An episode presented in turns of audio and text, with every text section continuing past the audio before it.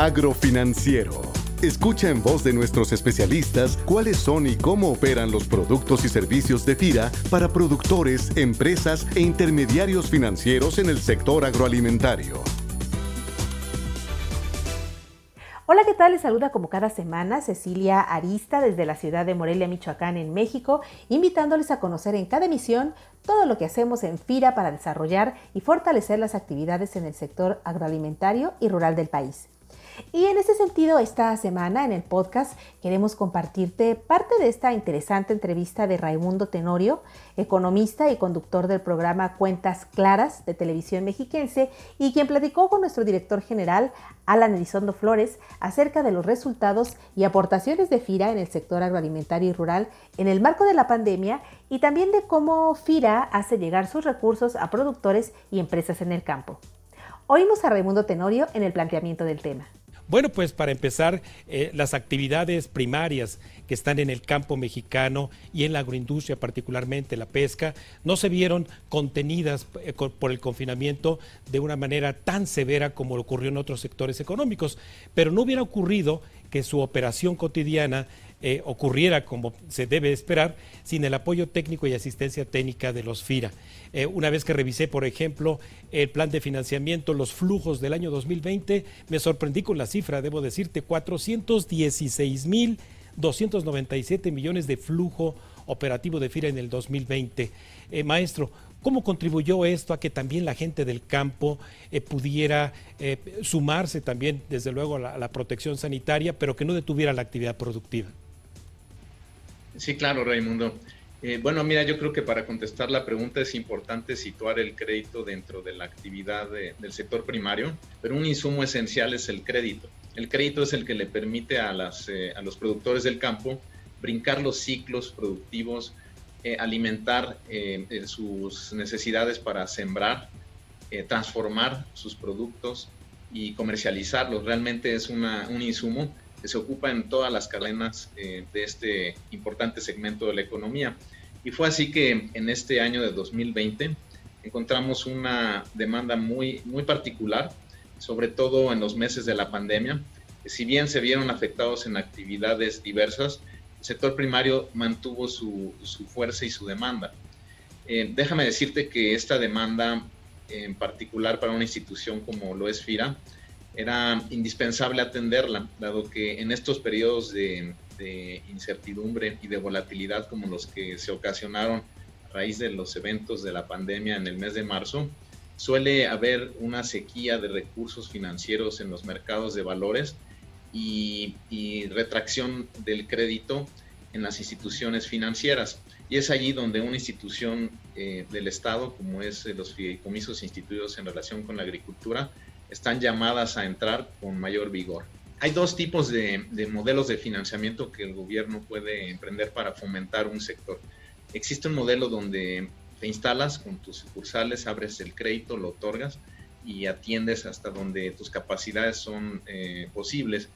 Existe otro modelo que es, eh, vamos a decir, creas una franquicia de crédito donde tú ayudas a las entidades que son eh, pues, comunes en el sector financiero y tienen diversas, eh, eh, pues diversos canales ya instalados para otorgar crédito, los ayudes e incides para que ellos den el crédito. Esto es particularmente importante cuando se trata de algún objetivo como puede ser sostenibilidad con el medio ambiente, eh, un crédito de igualdad de género, un crédito de inclusión financiera. Y es precisamente en estos créditos en donde vienen tasas que son más interesantes. Un intermediario difícilmente podría entrar. Nosotros tenemos los productos que hagan que esas tasas de interés se mantengan asequibles. Deja ponerte dos ejemplos. Uh, un ejemplo sería eh, un banco cuando tú vas y pides un crédito en cualquier sector, pero también en el sector primario, eh, te va a pedir tres cosas. Te pedirá eh, un colateral, es muy común que te pida ya sea un tractor, el inmueble en el cual tú almacenas tus productos, etcétera eh, te va a pedir una fuente de pago y por supuesto un historial crediticio adecuado.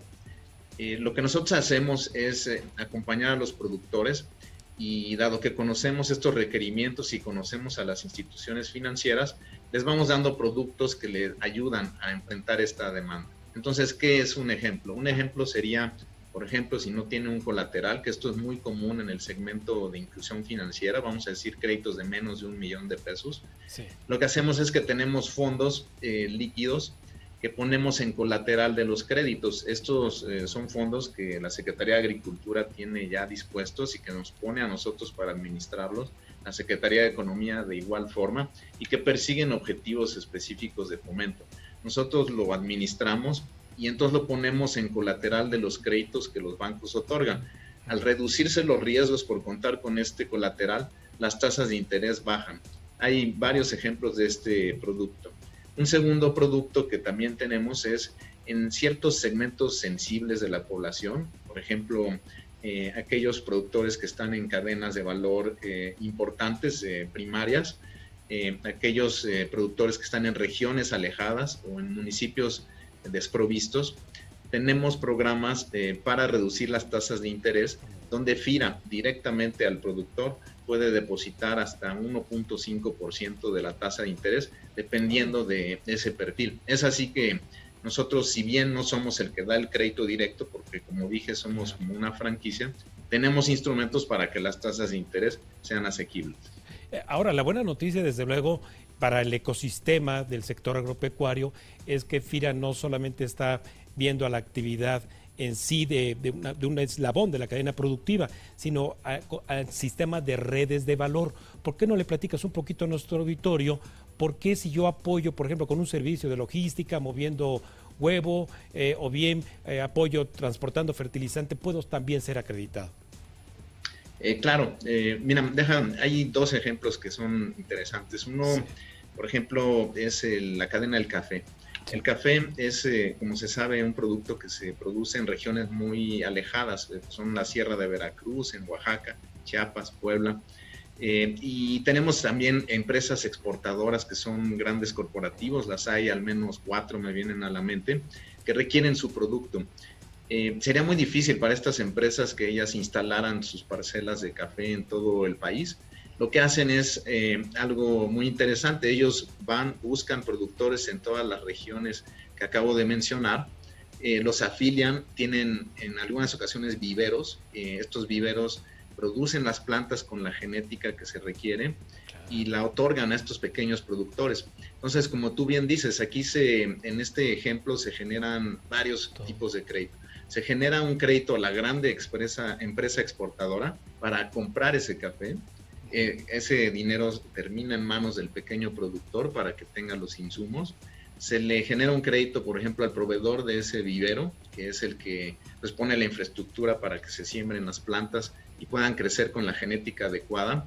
Se le da un recurso a proveedores técnicos para que transfieran la tecnología a esos pequeños productores. Y por supuesto, también se da un crédito al pequeño productor para que pueda eh, comprar sus fertilizantes eh, comprar eh, pues servicios para poder sembrar y luego venderlo.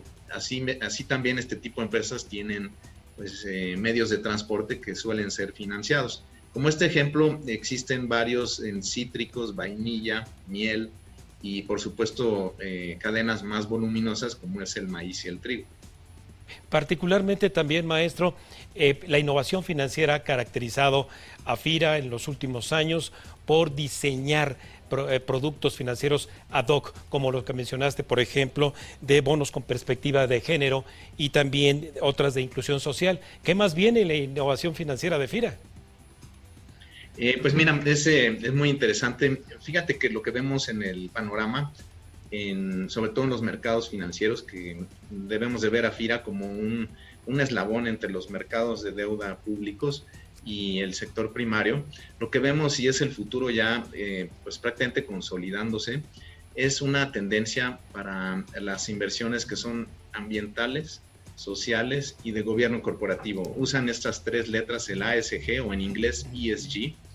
Y hemos eh, visto que cada vez más los grandes inversionistas del país, eh, que son los fondos de pensiones, los fondos de inversión, e incluso también en el extranjero, sobre todo un liderazgo de los grandes fondos eh, de, inversión eh, en Estados Unidos, ya eh, cada vez más requieren que los emisores tengan estas tres características. un, capitalismo responsable se ha venido a llamar, y eh, generalmente lo que hacen es velan porque las empresas en las cuales invierten, por ejemplo FIRA, eh, tengan una responsabilidad con el medio ambiente, eh, que tengan una responsabilidad social y que tengan un buen gobierno corporativo. Ellos promueven que sean negocios duraderos y de largo plazo y no relaciones de corto plazo.